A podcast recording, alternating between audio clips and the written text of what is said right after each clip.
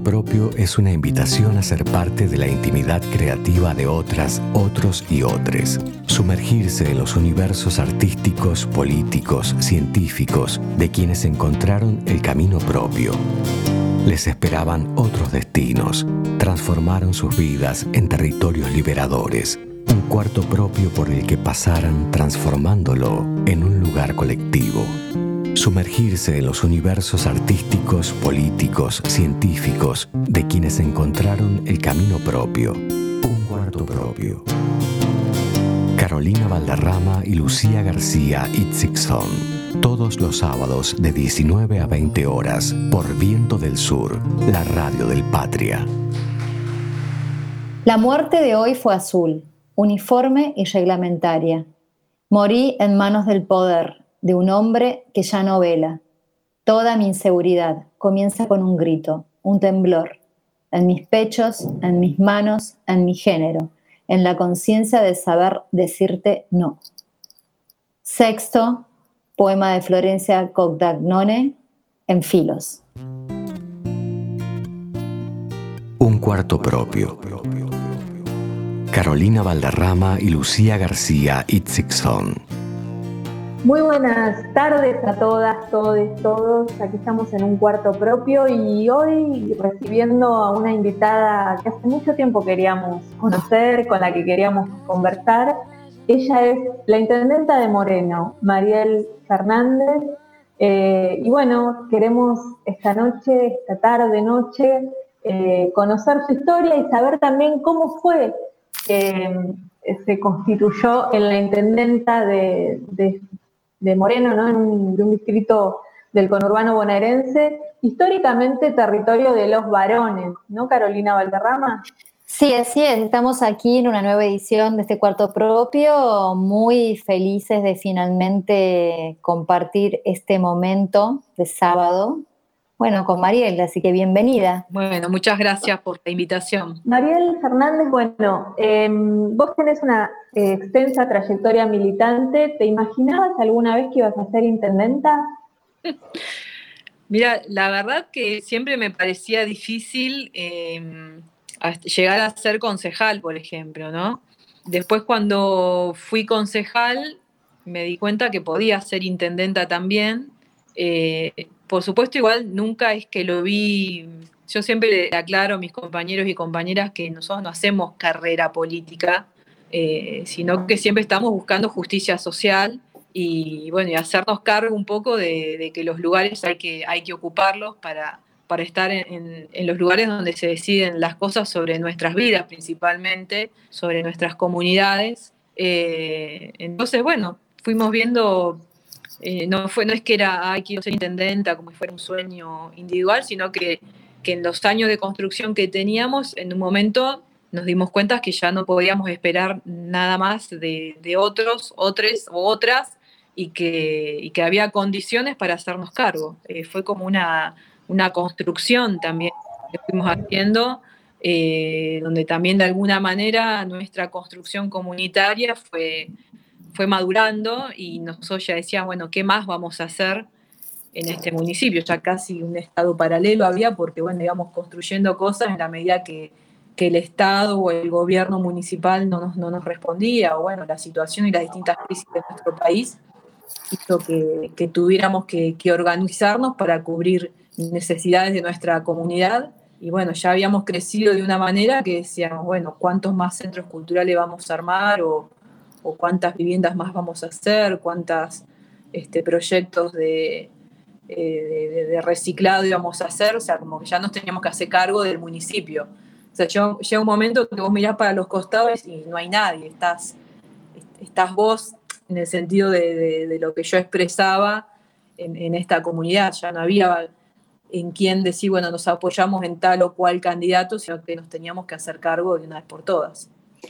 En ese sentido, Mariel, que estamos, somos aquí en una triada contemporánea, este, así que hay, hay toda una, vivencia de, bueno, de, la hiperinflación del 89, de los 90, y vos comienzas eh, a, de alguna manera, si se quiere, a militar este, con, cercana a la iglesia, ¿no? Eh, en ese momento que era muy difícil volver a pensar en la política, entre comillas, como términos partidarios, pero había un gran trabajo de las pastorales sociales. Sí, yo me, crié en la localidad de Cuartel Quinto, que es una de las más alejadas del centro de, Moreno, eh, y quizás también una, de las más humildes, eh, donde, bueno, había Sí, en la, en la crisis de los 90, que por ahí es la, la crisis que yo tengo recuerdo de, porque yo era, era chica, yo nací en el 77, este, eh, siempre recuerdo una iglesia muy presente, iglesia católica eh, muy arraigada en los sectores populares, pero muy vinculada al peronismo, por ejemplo. El cura que nosotros teníamos, que era el, el padre Sergio Gómez Tey, o sea, siempre nos reíamos porque él leía el, Martín Fierro y el, peronismo y el, candidato en esa época que nosotros teníamos, que era un, referente de, de cuartel quinto, eh, la Biblia. O sea, era como que estaban todos los roles medio mezclados entre la iglesia, el peronismo, la militancia. Eh, en ese momento eh, también tuvimos la, la, suerte de tener de intendente a Coco Lombardi, que bueno, ahora está trabajando trabajando conmigo, que siempre digo que mi, mi primer movilización fue cuando él ganó la, la, intendencia, que una vecina me lleva, una vecina muy de la iglesia también, me lleva a mí porque decía que yo era, yo era peronista. O sea, tenía mi hermana, decía que era radical y yo decía que era peronista. Entonces me, me llevó al centro de Moreno a, festejar que, que, había ganado este, el intendente Coco, Coco Lombardi.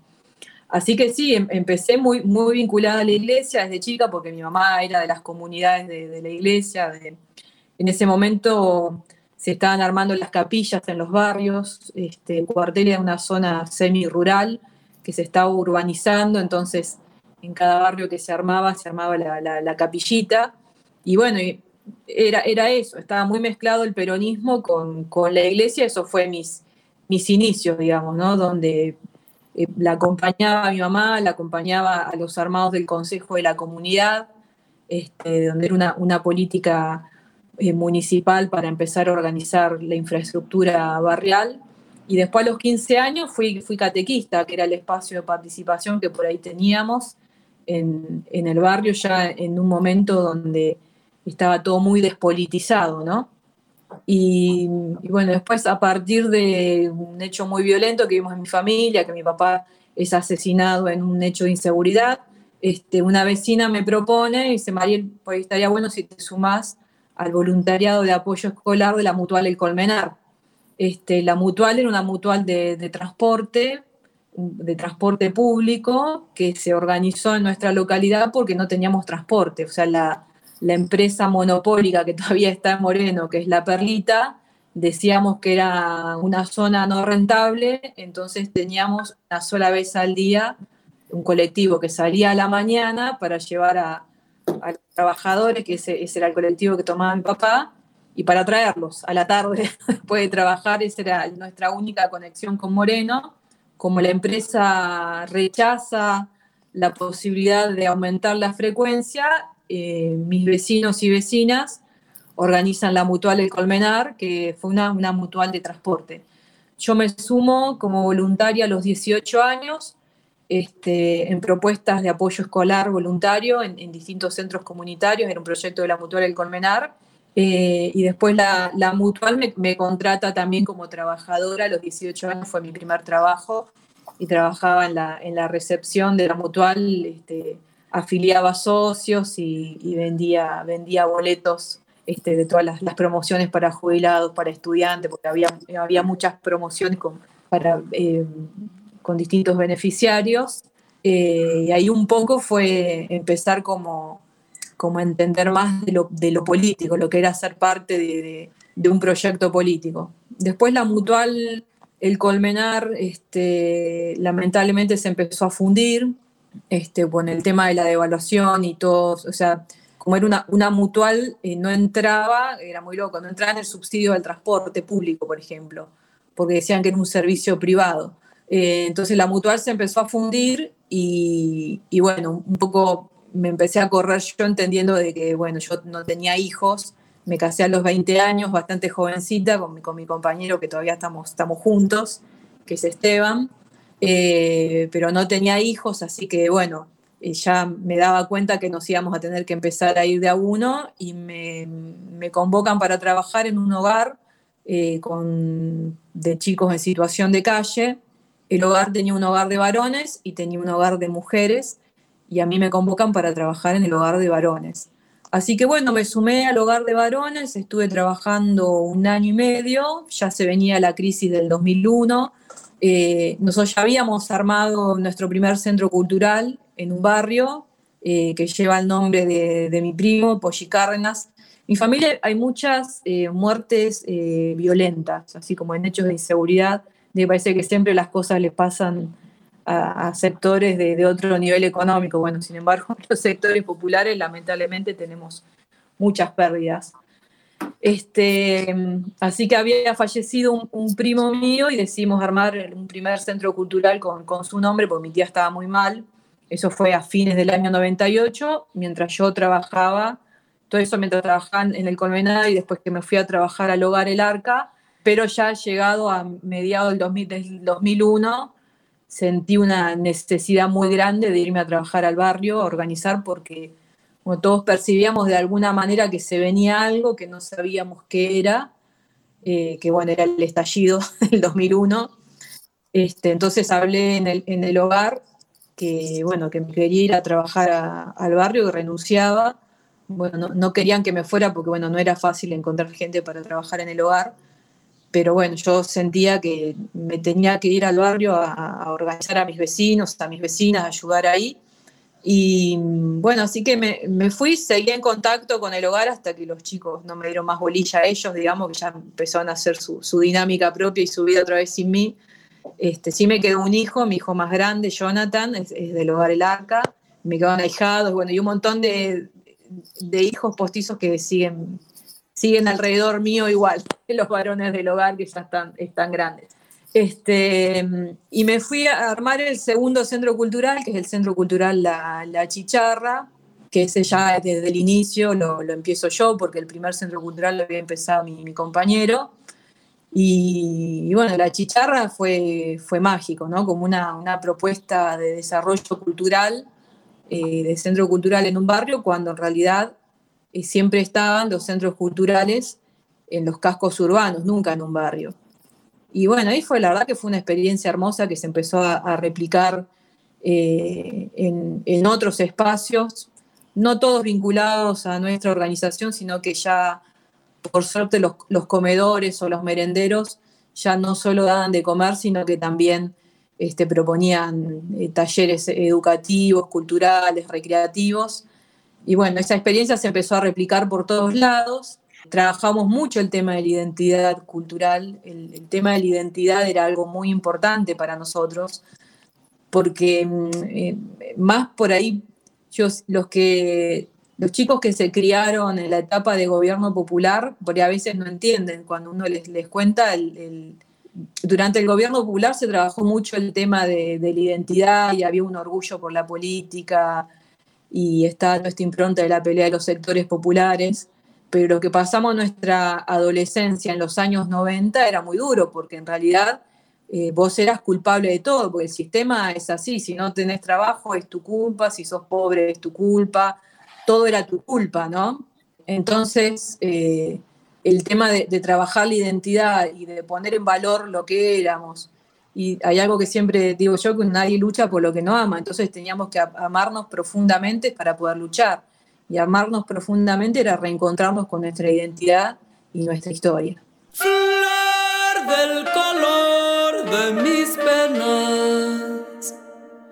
De una lluvia de cielo que muere en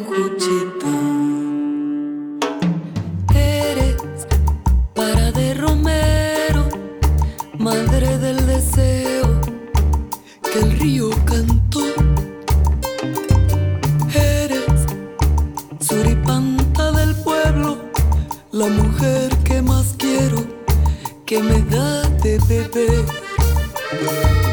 Eres para de Romero, madre del deseo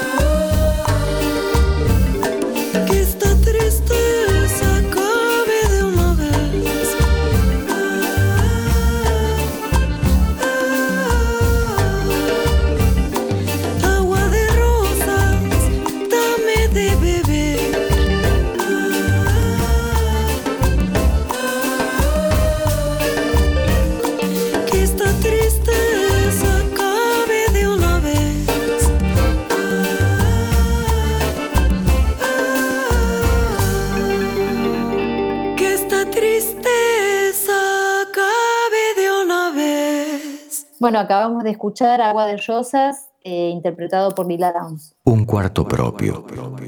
¿Por qué esta canción, Mariel? ¿Qué es lo que te trae esa agua de rosas?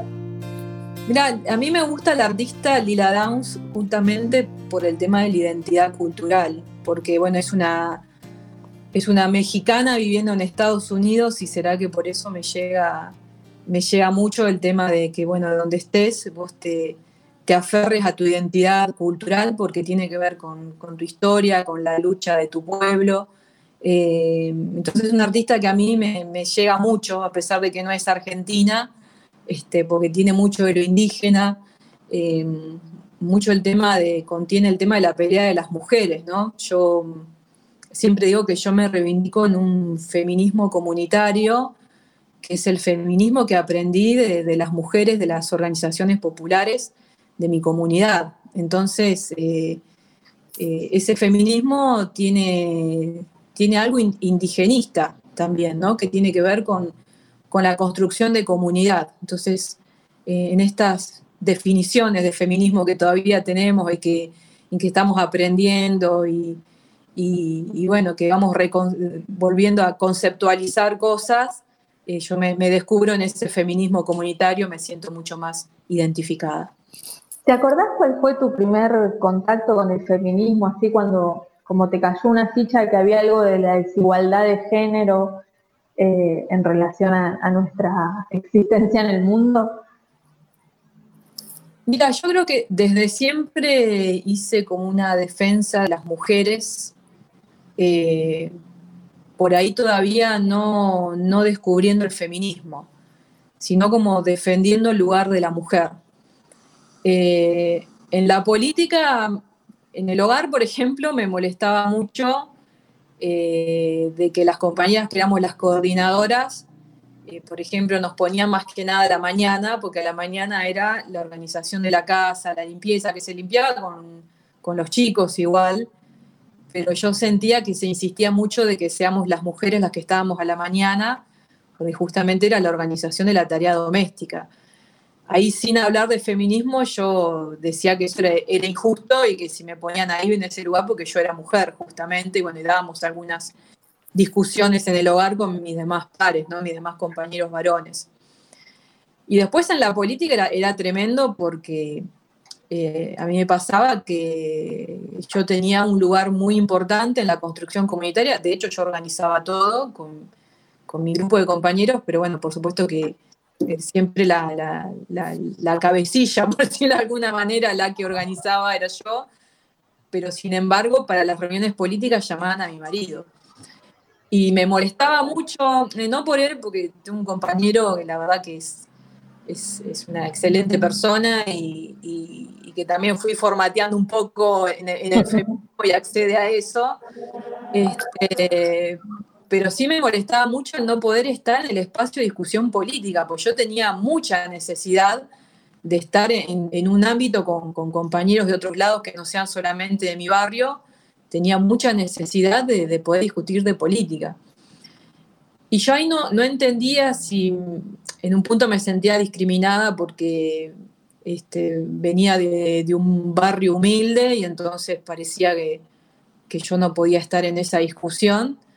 Eh, en realidad se mezclaba mucho con el tema de que también era mujer, ¿no? Entonces, el que está en la vida pública es el hombre y entonces el, cuadro político, el que tenía más tiempo para conceptualizar y el que venía más de sectores medios era mi marido, entonces participaba él. Eh, Ahí de alguna manera, perdón, eh, hiciste ya una lectura interseccional, digamos, ¿no? Que es lo que nos traen esta, este, este, nuevo, esta nueva eh, cuestión bien vigorosa que traen los feminismos de estos últimos tiempos, si, podríamos decir, ¿no? Del 2015 esta parte, que es toda esa interseccionalidad también, ¿no? Que se corre de un feminismo más de gueto y empieza a pensarlos comunitariamente, ¿no? Ya hacías una lectura sin ponerle nombre, tal vez, o no sé. Claro, sí, fue, es algo que fuimos construyendo. Entonces yo eh, peleaba, por ejemplo, de, yo me, peleé ese lugar, digamos, yo quiero estar en el espacio de discusión política también, yo también voy a ir, yo ahí ya, ya tenía, mi, tenía mis hijos, o sea, ya había adoptado a Jonathan, mi hijo más grande, pero bueno, él era, ella era un niño más grande, digamos, no era un bebé, y había tenido mi, mi primer hijo con mi compañero, que es León, este, y bueno, como que quedaba el cuidado de León en el centro cultural y bueno, ya teníamos este grupo de compañeras, porque en los, espacios comunitarios somos todas mujeres. Entonces una compañera que también tenía un, nietito de, la edad de León, que eran muy amiguitos, me dice, bueno, María, yo te lo cuido y vos andás a las reuniones. Entonces así resolvimos de que yo también participara de, de, las reuniones políticas y bueno, y eso le, o sea, le dio un crecimiento a nuestra organización eh, donde también yo fui empujando a mis compañeras, eh, donde yo les decía, miren, si las que trabajamos somos mujeres, las que asumimos la responsabilidad política somos mujeres también. Eh, no quería decir que, tuviéramos este, anulado a los, a los compañeros varones, sino que si el compañero varón tenía compromiso y trabajaba, estaba bien que sea la expresión política, pero si la mayoría, la mayoría éramos mujeres, tenían que ser las mujeres. Este, entonces, en, nuestra organización em, empezó a pasar eso. Terminamos tomando la posta todas mujeres. Y, apoyándose ¿no? unas a otras. Vos decías que es una compañera la que cuida a tu hijo. Para que vos puedas ir a, sí, sí, sí. a las reuniones.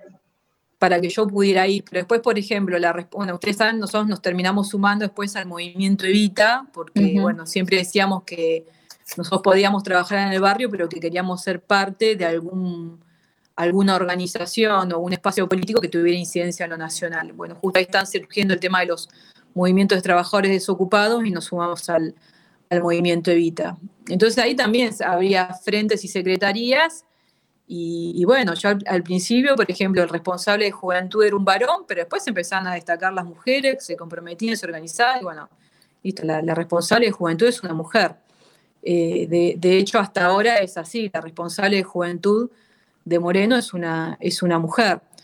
Eh, y entonces ahí me, empecé a hacer, eh, a ver, lugar en el sentido de que me mm, fui, comencé a hacer la expresión política de nuestra organización en Moreno ya, ¿no? Ya era la responsable del movimiento Evita en Moreno, bueno, mi, compañero este, empezó a, armar toda la propuesta de la CETEP. Este, pero, por ejemplo, me pasó que en un momento me pidieron que la concejala fuera yo, eh, era mi marido el concejal, y el movimiento de Vista pedía que mi marido siga siendo concejal, por ejemplo. Y me habían pedido, el intendente de ese momento, Mariano Vez, me pedía si la concejal podía ser yo.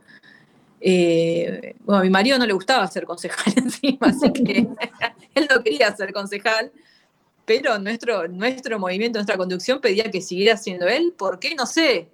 Entonces, eh, como él dijo, mira, este, va a ser Mariel porque la convocan a ella, y además yo no quiero ser, este, y, nuestra organización local definía que sea yo además.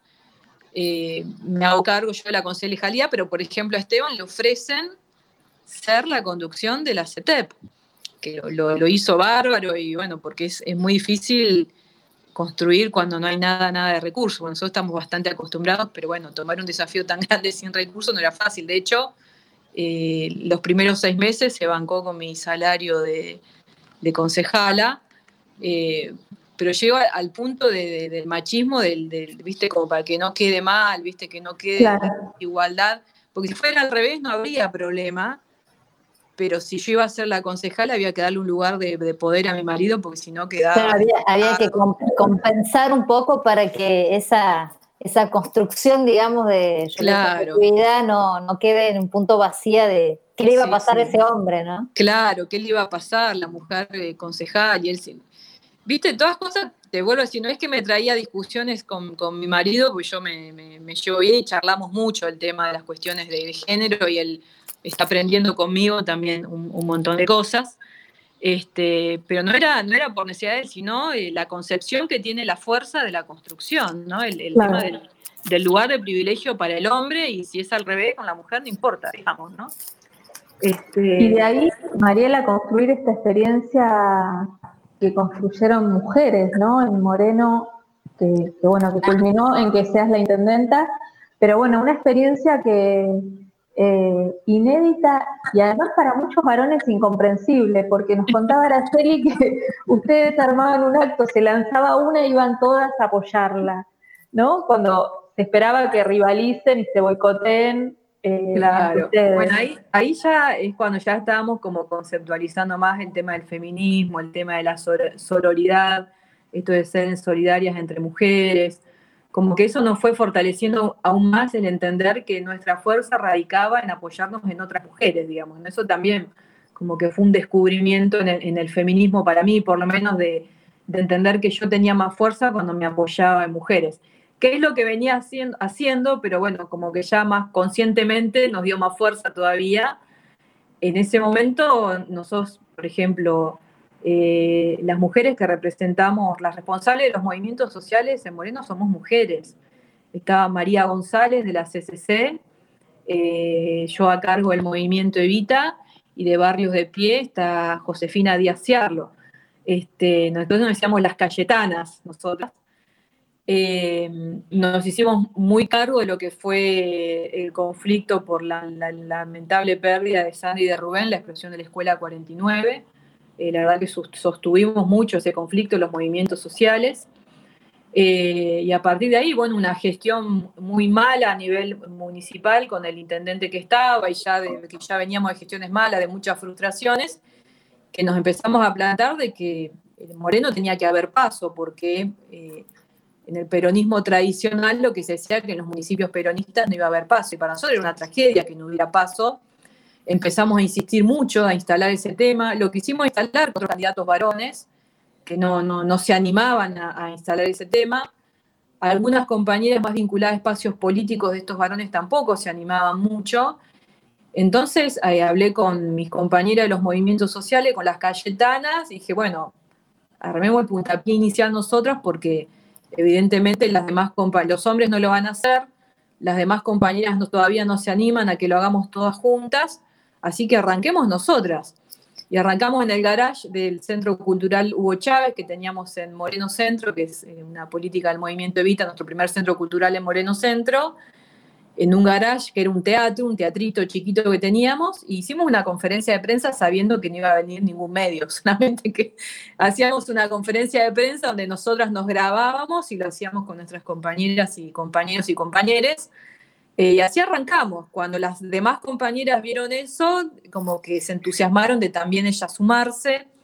Seguimos insistiendo en, este clamor de, este, de de elecciones en, Moreno, de paso en Moreno, perdón, seguimos convocando a los demás candidatos varones y no quisieron, como que siempre estaban esperando una orden de, no sé dónde que les dijera que sí lo hicieran. Y un 8 de marzo nos juntamos todas las mujeres frente al municipio para irnos a la marcha a la ciudad. Y dijimos, bueno, eh, listo, ya estamos todas decididas, queremos hacer eh, una conferencia de prensa todas juntas, todos los movimientos y las candidatas de los demás espacios políticos también. Bueno, así fue que hicimos todas juntas y eso tuvo una fuerza, lo hicimos en un, en un bar bastante conocido de, Moreno, y ahí vinieron todos los medios, este, todos los medios locales, pero eso como que tuvo muchas repercusiones hacia afuera porque era bastante novedoso que seamos todas mujeres que estábamos pidiendo paso, pero además que hubiera candidatas mujeres, porque no era solamente la pelea de que hubiera paso, sino que probablemente eh, también los candidatos iban a ser varones, aunque hubiera pasos. y, también así que instalábamos muy fuerte el tema de que también hubiera mujeres. Hicimos un acuerdo interno entre nosotras que íbamos a acompañar a la mejor candidata mujer, lo que sea, pero que acompañamos a la candidata, candidata mujer, la que tuviera más condiciones de ganar la, la elección. En realidad terminábamos de candidata Patricia Rosenberg, que es una doctora muy, muy reconocida en Moreno, una feminista muy reconocida, y quedaba yo. Yo más desde la expresión, ella más desde lo profesional y yo más de la, de la construcción de, eh, comunitaria y de movimientos sociales en, en, Moreno. Así que bueno, la primera que lanza su candidatura es ella. Eh, no se animó a invitarme, por ejemplo, a pesar de lo que habíamos hablado, y ahí estuvo, intercedió Araceli Bellota y le dijo, Patricia, dijimos que nos íbamos a invitar, pero dice, pues sí que Mariel va a venir, sí, Patricia Mariel va a venir. Bueno, así que fue el primer lanzamiento, fue su candidatura y nos fuimos todas las mujeres.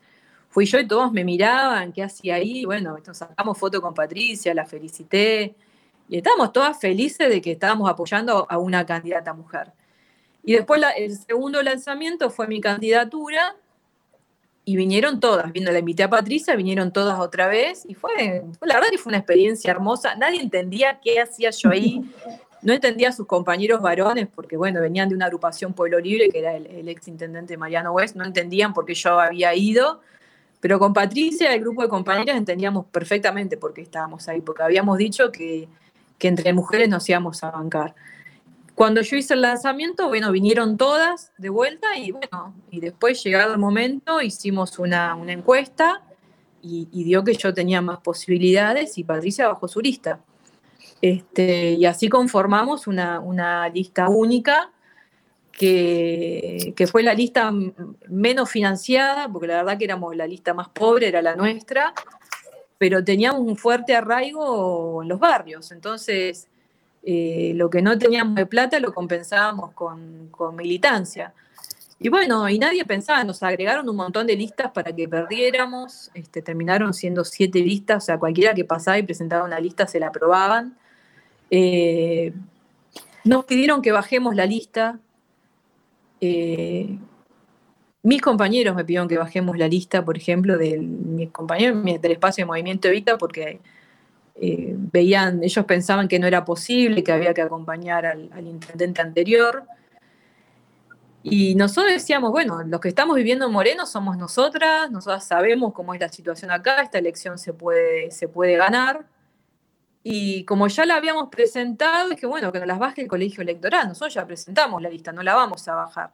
No entendíamos mucho de lo legal como era, pero cuando entendimos que si ya habíamos presentado la lista de las adhesiones, eh, no las tenía que bajar el colegio electoral, dije, bueno, cuando las baje el colegio electoral, que busque las razones por las cuales nos va a bajar nuestra lista en Moreno. Así que hasta último momento estuvimos pensando que, bajaban la lista y bueno, nuestra lista finalmente se oficializó y quedó y se oficializaron siete listas. Y bueno, después de ahí campaña, fue impresionante la campaña, porque tenía mucha mística, expresábamos lo nuevo.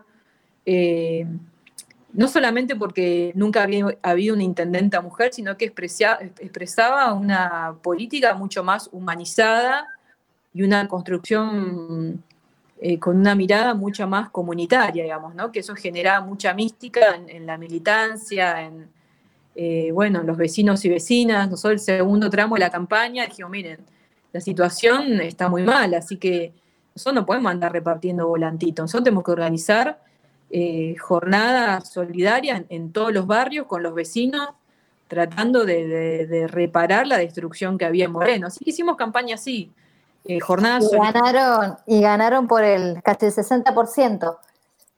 Soy la intendenta más votada de la historia de Moreno, entre intendentas e intendentes, y soy la que menos corte de boleta tuvo. En Moreno siempre hay un 10% de corte y acá hubo solamente un 3% de corte. Buenísimo.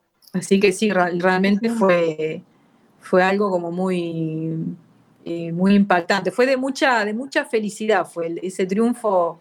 Este, hace poco me, decía un compañero que venía de otros espacios, mira, me dice, nunca tuve tanta felicidad, y lo hablábamos, me decía con, con mi compañera, nunca tuvimos tanta felicidad de ganar una elección como, como ese día.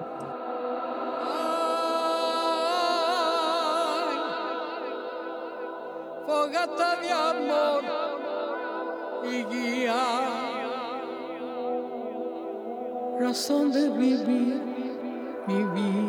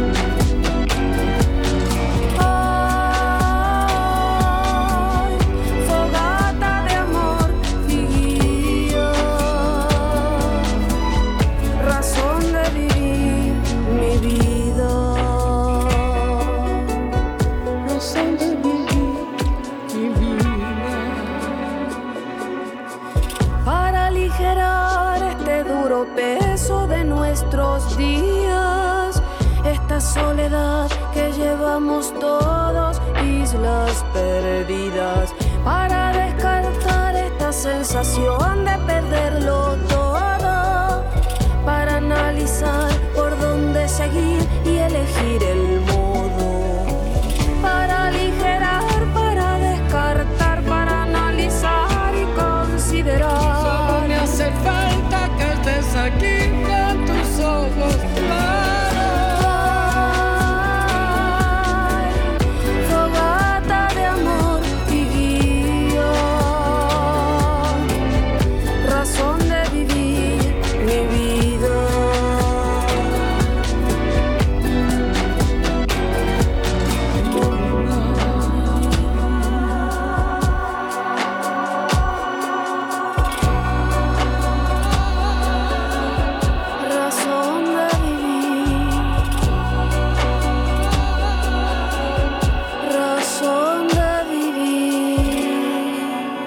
Bueno, acabamos de escuchar Razón de Vivir de Charo Bogarín y estábamos escuchando a Mariel Fernández, intendenta, primera intendenta mujer de Moreno, eh, contando, bueno, todas las, formas de construcción, que hay maneras de, construir poder popular y tener representatividad política, que hay otras maneras, ¿no?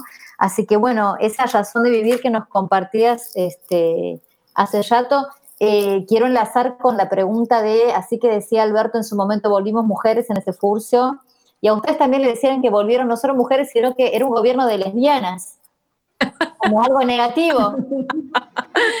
Sí, sí, siempre que nos quieren... A ver, es el, portal que lo hace, la verdad que no, no, vale la pena para nada porque siempre son como muy agresivos con, con nosotros, pero han sido muy agresivos con Alberto, con su compañera. Este, pero sí, como si ser lesbiana fuera un insulto. Si es un gobierno de lesbiana, ¿qué tiene? De última, bueno, somos todas lesbianas, ¿cuál es el problema? No podemos gobernar. Este, pero bueno, a veces aprovechamos las cosas de manera positiva para, el debate, ¿no? Así que, eh, o sea, una vez que ganamos la, la, elección y ya nos teníamos que hacer cargo del gobierno municipal, también los lugares principales fueron de más responsabilidad para las mujeres. La presidenta del Consejo Escolar Sonia Beltrán, es una compañera que es directora de escuela y bueno, viene, es delegada de SUTEBA. Este, así que ella está a cargo junto a María González de la CCC, son las dos compañeras que están a cargo del Consejo Escolar, que son los pilares del Consejo Escolar. Eh, a cargo del Consejo Deliberante le pedí a Araceli Bellota, este, pues se lo había ofrecido a una compañera, porque Araceli me dijo que como que le renegaba la institucionalidad, pero ahora como que acompañaba, pero como que no era ese palo, no tenía muchas ganas de hacerse cargo del consejo, entonces se lo ofrecía a una compañera que tampoco se animó a agarrar, mirá cómo es el tema de las mujeres, ¿no? Cuando tenemos la posibilidad, siempre nos, nos, corremos, algo que tenemos que seguir trabajando. Así que la agarré a Araceli y le digo, mira, Araceli, sos vos. nos toca esta, peleamos para llegar hasta acá y yo creo que serías una excelente este, presidenta del Consejo Deliberante, serías excelente, así que tenés que, ser, que agarrarlo.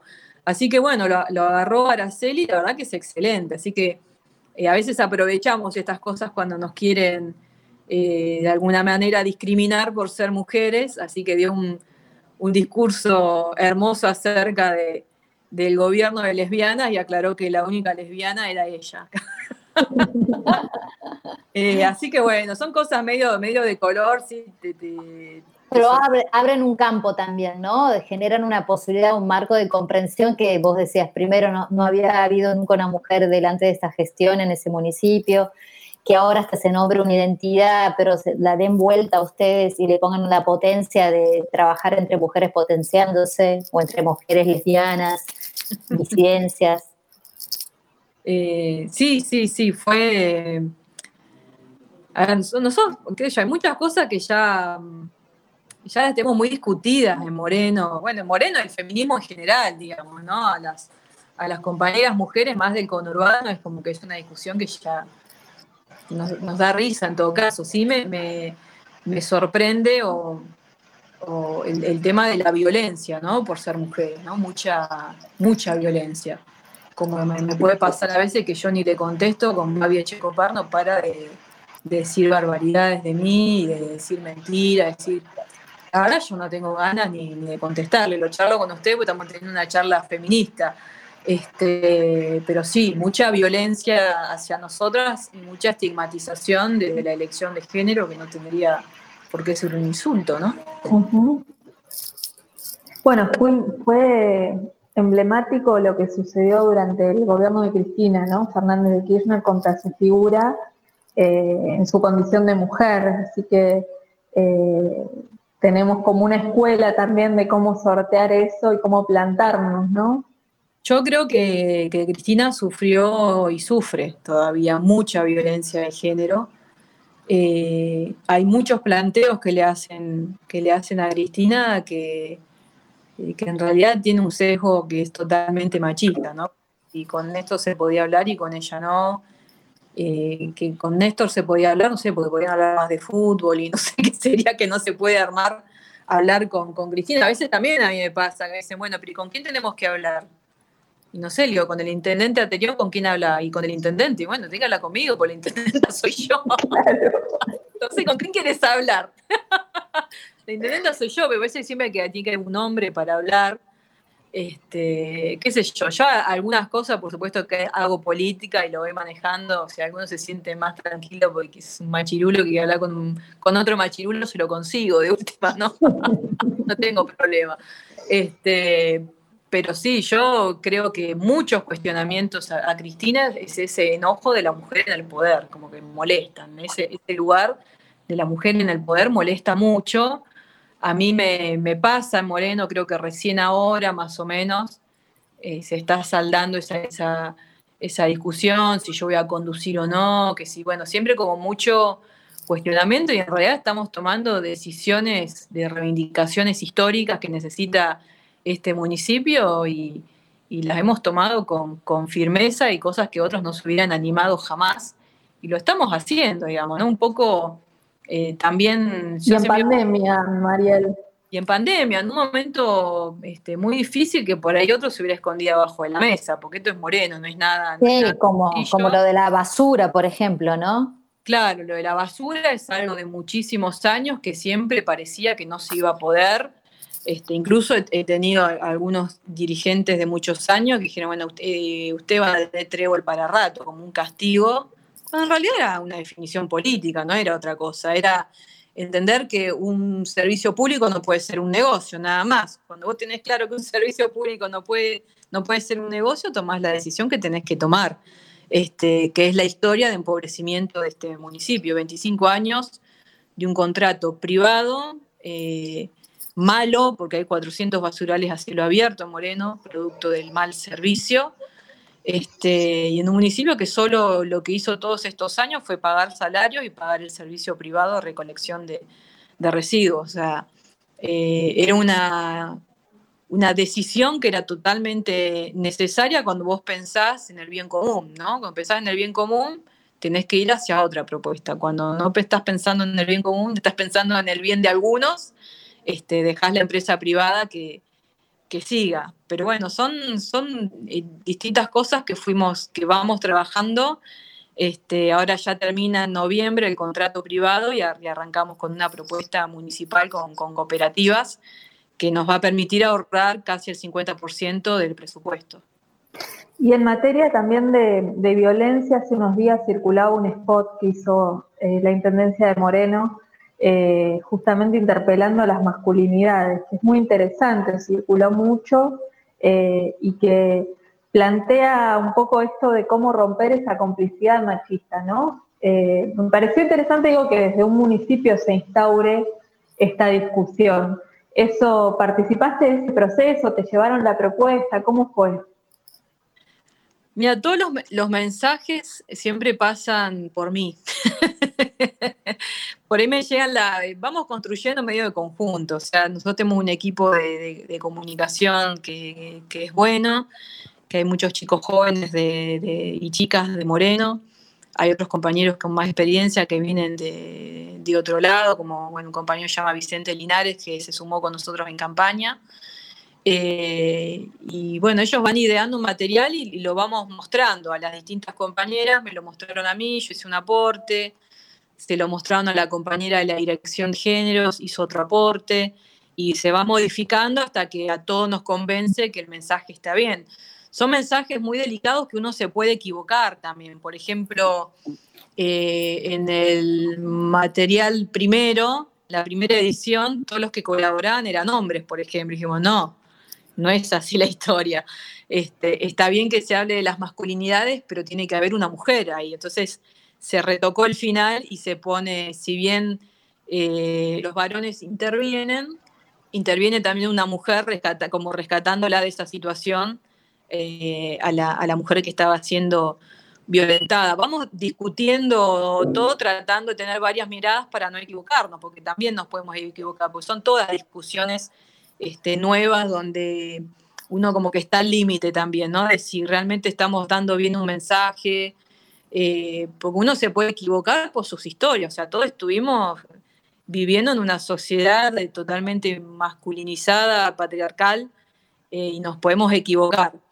Eh, el spot salió bien, seguramente tendrá muchas cosas para mejorar, pero bueno, no, nos sorprendió la viralización, digamos, ¿no? De, del video. Yo cuando vi cómo quedó el final me, me, conmocionó, digamos, me, emocionó mucho, me, daban, me provocaba como ganas, ganas de llorar, como seguramente lo que le provocó a los demás y por eso se, se, viralizó este, tanto. Todos, eh, lamentablemente, de alguna u otra manera hemos eh, estado o presenciado situaciones de violencia contra la mujer, entonces por eso creo que nos, nos impactaba un poco esa, esa situación. Así que la, idea es seguir con, con esos mensajes y bueno, también en este municipio con tantos problemas económicos, cómo vamos fortaleciendo también las, las, políticas de géneros dentro del municipio. ¿Y cómo aparece lo comunitario ahí también, ¿no? En este spot, eh, digo, la solución no es entre esa pareja, sino que es en ese entorno, en ese contexto. Claro, es, es un poco eh, también, bueno, como nosotros hace muchos años que venimos abordando el tema de, violencia de género, como también el tema de adicciones, muchas veces desde, desde la voluntad, porque como todo, llegó ahora por ahí más información sobre el tema de cómo abordar situaciones de violencia de género, pero antes sucedía y, era difícil encontrar a alguien que te asesorara, que te capacitara. Entonces muchas cosas hacíamos como, como desde la pedagogía de la experiencia, veríamos viendo a ver cómo podíamos intervenir y fuimos, y fuimos aprendiendo. Este, por ejemplo, en Moreno, nosotros de Fiscalía ya nos conocen un montón, así que no, nos fue difícil hacernos cargo de la, de, la, dirección de géneros, que bueno, el año que viene, si todo sale bien, este, vamos a tener un poco más de recursos por esto que estamos, decisión que estamos tomando con el sistema de recolección, vamos a tener más recursos y la idea es armar la, Secretaría de, de, Mujeres, de Géneros, este, pero por ejemplo ahora ya estamos siguiendo 1.200 casos de situaciones de violencia de género y ya hemos entregado más de 300 eh, botones antipánicos para las mujeres que están corriendo riesgos. Este, bueno, más la construcción que vamos, que vamos haciendo entre las organizaciones comunitarias de, cuidado entre mujeres y de, bueno, y de saber que puedes recurrir a la, casa de tal o cual compañero o a la casa de tal vecina en una, en una emergencia, bueno, y saber que, que cada caso que se acerca o que nos llega o que intervenimos en, la dirección de géneros, se le da una respuesta. Digo, ninguna mujer queda sin respuesta. Lamentablemente en Moreno tuvimos varios femicidios. Eh, en Moreno hay mucha población eh, migrante de, países latinos que tienen eh, una organización aún más patriarcal que la que tenemos en Argentina y, lamentablemente muchos femicidios están vinculados a esas migraciones. Este, así bueno, se me, la verdad que se me, se me, parte el corazón cada vez que, que, pasa una situación que no, no, llegamos a intervenir. Hasta ahora las situaciones que pasaron no, no estaban denunciadas en, la oficina de género, así que no, no pudimos intervenir anticipadamente. Eh, pero bueno, sí de que ningún caso quedó impune, ¿no? Todos los casos se, se resolvieron.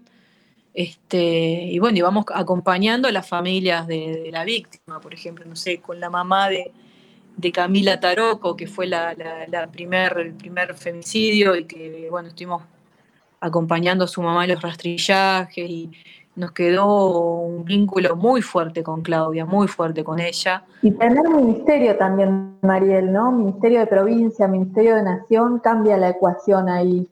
Sí, sí un trabajo muy en conjunto, principalmente con Estela Díaz. Eh, bueno, porque nosotros somos un municipio y nos vinculamos más con la provincia, por supuesto, pero eh, realmente ante cada hecho que, tuvimos contamos mucho con, el equipo de Estela también y eh, por suerte son muy territoriales, o sea, estuvieron, vinieron, eh, estuvieron al lado de las familias junto con nosotros, o sea, siempre nuestros equipos están desde el momento que, está, que está la denuncia, este, bueno, por desaparición o, porque se enteraron del hecho, inmediatamente nosotros ya estamos con nuestros equipos al lado de, las familias y así como estamos nosotros, ya enseguida llamamos a provincia y siempre viene alguien de, de provincia a acompañarnos. Entonces eso hace también que el trabajo sea más, más fácil.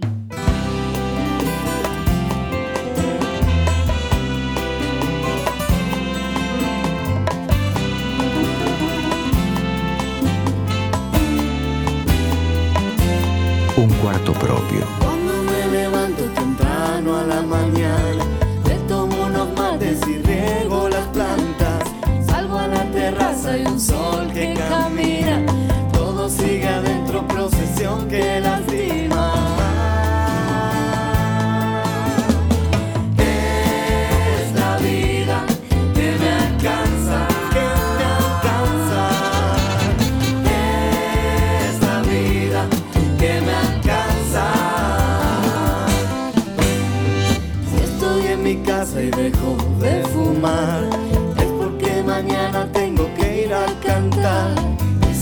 alguna tarde me voy solo al cine. Es porque no tengo nadie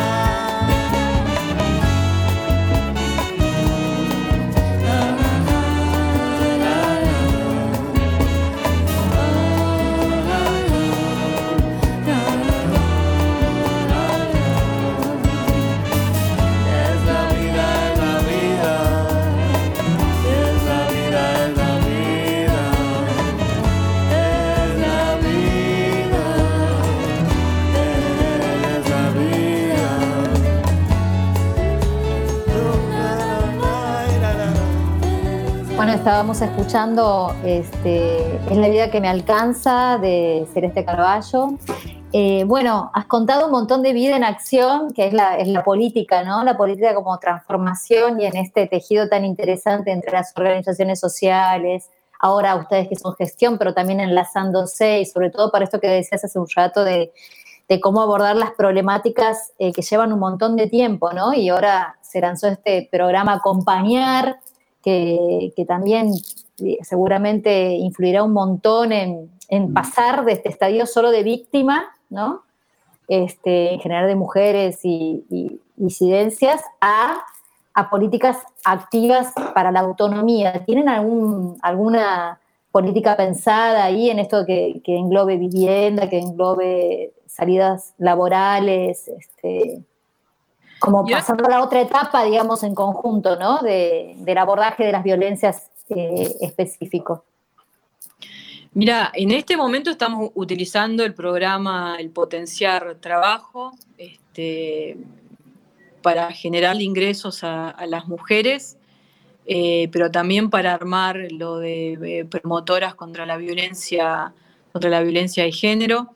Después estamos articulando con Malena Galmarini el tema de AISA y las cooperativas, con el RENAVAP también. Estamos trabajando en barrios populares con cooperativas de, mujeres. Y después una, experiencia muy linda que tenemos nosotros como, organización, eh, que armamos un instituto de gestión social que se llama Néstor Kirchner en la comunidad de Cuartel Quinto, porque eh, ya los, los docentes y las docentes como que no no querían enseñar en las escuelas públicas de cuartel porque, bueno, porque quedaba lejos, porque, bueno, preferían estar en, los centros más urbanos y no lugares tan alejados, pero que nos pasaba que las escuelas se quedaban sin maestras. Eh, entonces nos, propusimos hacer un terciario de gestión social para formar docentes de la comunidad, este, para garantizar que, tomaran las horas de las escuelas eh, y que no faltaran porque eran, eran de la comunidad. Por supuesto que la mayoría se anotaron mujeres, el 97, 98% mujeres, eh, donde fuimos trabajando eh, temas de violencia de género, ¿no? De, de, los hombres que se ponían celosos porque las mujeres estaban estudiando, algunos las iban a buscar, o de repente tenías un violento sentado en el medio del aula mirando a su, a su compañera y, hemos tenido muchas de esas experiencias y, por ejemplo, ahora se formaron 100 eh, maestras, se recibieron de ese terciario que están enseñando en cuartel quinto y que han tomado la decisión muchas de, cortar con sus vínculos violentos y emprender una, vida eh, autónoma, ¿no? Porque ahora tienen una profesión, porque eh, pueden garantizar sus ingresos en la familia sin sin estar subordinadas a un, marido proveedor.